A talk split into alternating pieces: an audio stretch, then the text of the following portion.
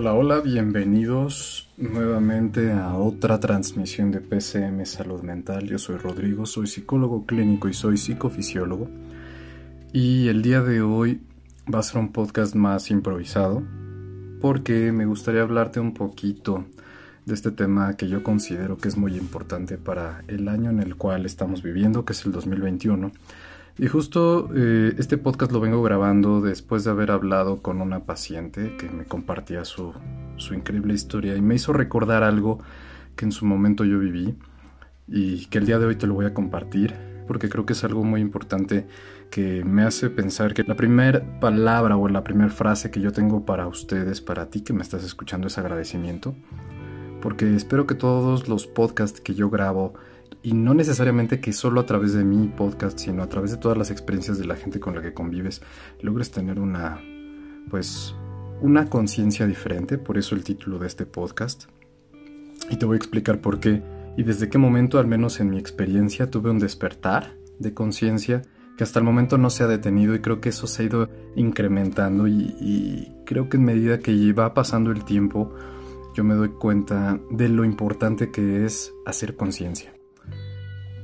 Cuando yo tenía 22 años estaba todavía estudiando la licenciatura en psicología y en aquel momento, un domingo recuerdo, empecé a tener una migraña, en aquellos momentos a mí me daban muchas migrañas y empecé a tener una migraña muy fuerte, acto seguido tuve una hemiplegia acompañada con hemiparesia, que en términos de neurociencias son una pérdida tanto de la movilidad, la función y también de la parte sensorial de una de las extremidades de mi cuerpo, bueno, una lateralización porque fue del lado izquierdo y empecé a notar que no podía hablar. Entonces en ese momento yo estaba estudiando el segundo o tercer semestre de, la licenciatura, sabía que esto era un síntoma neurológico. Como pude, me comuniqué con mis padres en ese momento para que me llevaran al doctor. Me llevaron con una doctora local. Dice, ¿sabes qué? No está hablando porque intentaba yo comunicarme y no podía. Eh, hablaba como con la lengua trabada, imagínate. En ese momento me llevan a urgencias de un hospital donde, pues después de un análisis y del apoyo del área de urgencias, determinan que lo que a mí me había ocurrido había sido un evento vascular cerebral de tipo isquémico y a su vez transitorio. Que en su momento yo sabía muy poco de neurociencias y no entendía nada, pero te comento que yo perdí el habla cerca de dos horas y yo creo que fueron las dos horas más largas de mi vida, porque uno entra al área de urgencias y no sabe si vas a salir, y menos en la condición en la que yo iba, donde prácticamente yo no me podía comunicar.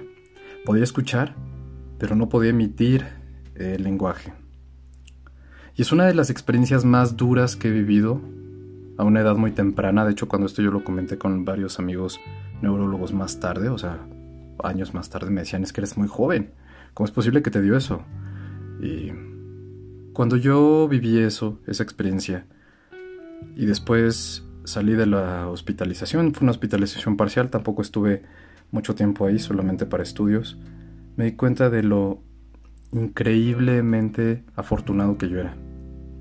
Porque no solamente había pasado por una vivencia que mucha gente no puede ni salir de ella, vamos, he tenido pacientes que después de un EBC fallecen, y yo que soy un sobreviviente de ese tipo de experiencia de vida, te puedo decir que ha sido de las cosas más duras que he vivido, pero que me han dado uno de los aprendizajes más bellos, que es valorar la vida. Y ahí fue donde empezó mi despertar de conciencia. A partir de ese momento yo decidí que gran parte de mi vida la dedicaría a las neurociencias y solamente fue como la punta del iceberg porque a partir de ahí yo empecé a hacer voluntariados en el Hospital General, más tarde hice un voluntariado en el Hospital Psiquiátrico Fray Bernardino Álvarez.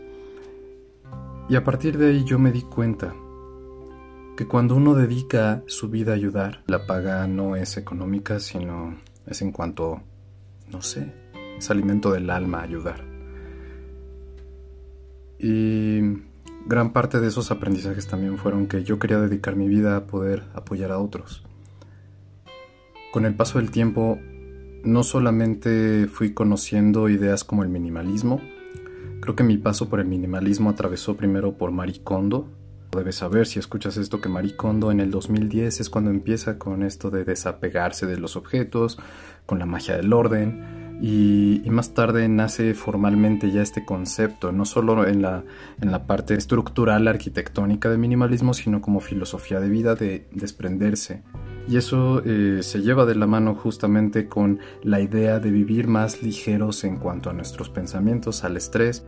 Yo más tarde entendí que gran parte de lo que me ocurrió eh, cuando me pasó el EBC, que yo tenía muchos dolores de cabeza, es que viví una vida muy estresante cuando estudiaba y tuve que no justamente a partir de ahí, sino fue una decisión el empezar a simplificar mi vida. Evidentemente llegó el punto donde esos dolores de cabeza cesaron por completo, me dediqué a otro aspecto de mi vida donde yo empezaba más a no solamente a conocerme, eh, de peso, empecé a hacer ejercicio, me empecé a cuidar mucho más, y creo que el llevar una vida saludable es parte también elemental, diría yo, del despertar de la conciencia. Si tú no eres una persona responsable y consciente en la manera que vives, en la manera que te comunicas, en la manera que consumes, en la manera que interactúas con los demás, en realidad vas a vivir dormido. Vas a vivir dormido hasta que haya algo que te haga despertar. En mi caso, fue muy joven, a los 22 años, pero yo no sé qué edad tengas. Y tampoco espero que te pase una situación traumática, no te lo deseo, no se lo deseo a nadie. Pero creo que uno puede despertar sin necesidad de eso, ¿sabes? Creo que cuando uno elige de manera consciente vivir de una forma más responsable, y no solamente vivir de una manera más responsable, sino interactuar con los otros de una manera más responsable, que tú puedas no solo compartir, sino vivir. Eh, este podcast, te digo que lo grabo después de tener una, una conversación con una paciente donde ella me dijo que había estado un mes hospitalizada por COVID justamente después de que una persona puede estar hospitalizado en coma y sales, la vida es un regalo. Es un regalote que nadie valora, te lo juro que nadie valora, todos lo tenemos por dado. Una persona sin piernas, tú das por hecho que caminas, te paras y te caga que te duelen los pies. Una persona que no tiene piernas, quisiera sentir los pies. Entonces creo que se trata mucho también de ser conscientes de todo lo que tenemos y el increíble regalo de tenerlo. Y regalo no es tener el celular de última moda. Yo siempre que un amigo cumpleaños les digo, tú eres el regalo a la vida de todos los que estamos aquí a tu alrededor. No es que tú vayas a recibir muchos regalos y por eso seas valorado. Yo de mis redes sociales ya quité mi fecha de cumpleaños porque solo los verdaderos amigos van a saber el día de mi cumpleaños y no me importa y no espero que llegue ese día y recibir felicitaciones. Creo que al contrario, debemos ser un poco más conscientes, dejar de estar con esta expectativa depositándola todo el tiempo en los demás y desafortunadamente no lo hacemos. Y nos decepcionamos cuando alguien no cumple con mi expectativa. Y le exijo y le demando por qué no cumples con mi expectativa si esto es lo que yo estoy depositando en ti. Lo siento, pero debes saber que la gente no está para venir a cumplirte tus caprichos. Nadie, ni tú a la vida de los demás. Pero te voy a decir algo, el despertar conscientemente hay muchas formas de hacerlo, hay muchos caminos afortunadamente. Hay quien lo hace a través del minimalismo, hay quien lo hace a través del yoga, del budismo, de la meditación. Hay gente que jamás despierta. Hay gente que están condenados a estar dormidos toda su vida. Pero te voy a decir algo, despertar es una libre decisión. Tal como es despertar por las mañanas, que te levantas de manera voluntaria o sigues dormido de manera voluntaria. Todo esto yo te lo transmito no porque haya tenido una epifanía reveladora de querer hablar de este tema, pero sí creo que es muy importante que en un año como lo es el 2021 despiertes. Si no has despertado, te urge despertar.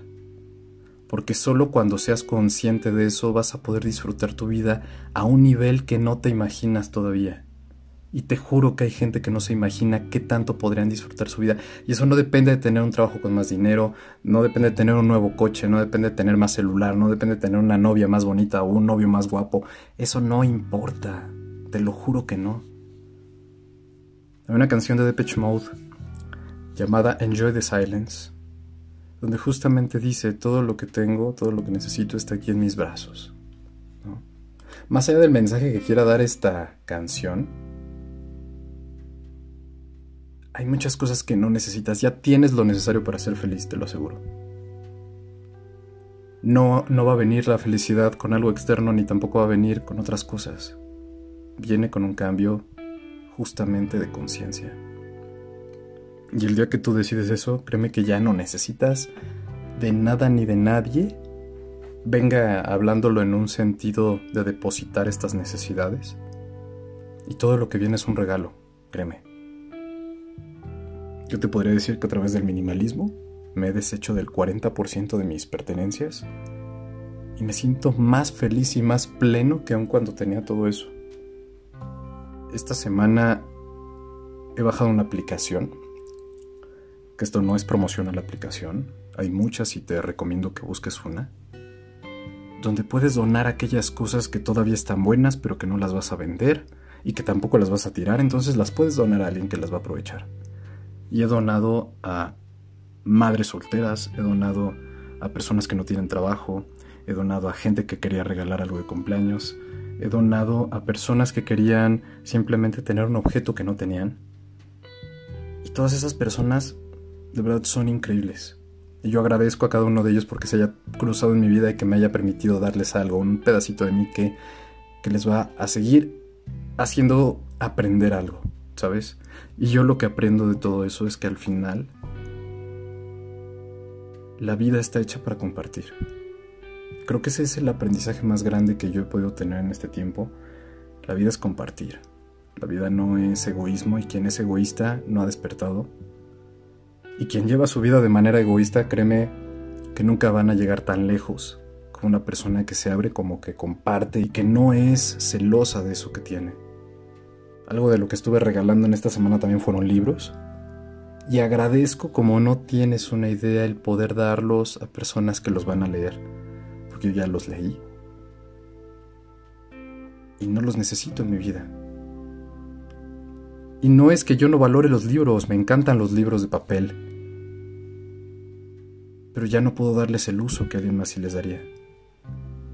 Y créeme que cada una de las cosas y los objetos que he regalado lo regalo con agradecimiento, con amor. Porque al final de eso se trata la vida, de compartir. Y ese es un mensaje que a mí me quedó claro el día que yo desperté después de ese evento vascular cerebral. Y agradecí estar vivo y agradecí tener voz. Y hoy agradezco más que antes el hecho de poder compartir de manera coherente con un lenguaje medio fluido, digo yo, que gracias y no sea la vida a Dios, llámale como quieras, no quede con una secuela. O al menos eso pienso y que destiné mi vida a un fin, que algo le dio y lo cambió, le dio valor y lo cambió. El día de hoy no puedo estar más agradecido de compartirlo con gente como tú que me está escuchando, con pacientes con los cuales convivo todos los días. Con gente con la que me cruzo que no son mis amigos, tampoco son mis pacientes y tampoco son mi familia, que les puedo regalar algo. Y que yo tengo el gran regalo de que tú me escuches. Eso para mí es un regalo. Y sabes, eso es algo muy bonito porque al final incides en la vida de la gente de manera indirecta y yo creo que todos somos un reflejo del otro. Al final todo lo que le haces a los demás te lo haces a ti y yo por eso trato e intento tratar a la gente de la mejor manera que pueda aunque no los conozca aunque yo les caiga mal.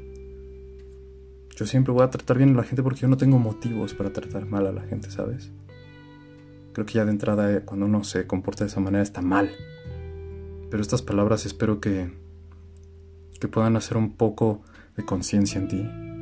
Te invito a que despiertes de manera voluntaria, a que des a manos llenas a los demás y no, y no seas una persona egoísta. El egoísmo no trae nada bueno. Creo que al final cuando vivimos sin pretensiones sobre los demás, cuando aprendemos a llevar una vida humilde, y humilde no tiene que ver con un tema económico, sino humilde en cuanto a nuestras exigencias y nuestras ambiciones. Tenemos una vida más tranquila, mucho más placentera, muchísimo más valiosa. Y yo espero que tú te encuentres gente que piense así. Espero que te encuentres personas bellísimas con las cuales compartir esto. Porque tú ya simplemente por el hecho de estar vivo eres valioso valiosa, no necesitas de nada más. Y el día de hoy yo te agradezco que hayas escuchado esto. Ahora sí no hice un bosquejo de cómo iba a manejar este podcast. Fue algo que me salió de mi ronco pecho y ahorita sí estoy ronco porque hay muchos pacientes. Pero espero que esto te deje un mensaje bonito. Te mando un abrazo enorme con mucha buena vibra y te agradezco enormemente por escucharme. Eso para mí es un regalo. Y pues nada. Nos vemos en el siguiente podcast. Muchas gracias. Ten una excelente noche, día, tarde, madrugada o cualquiera que sea el momento donde me estés escuchando. Chao.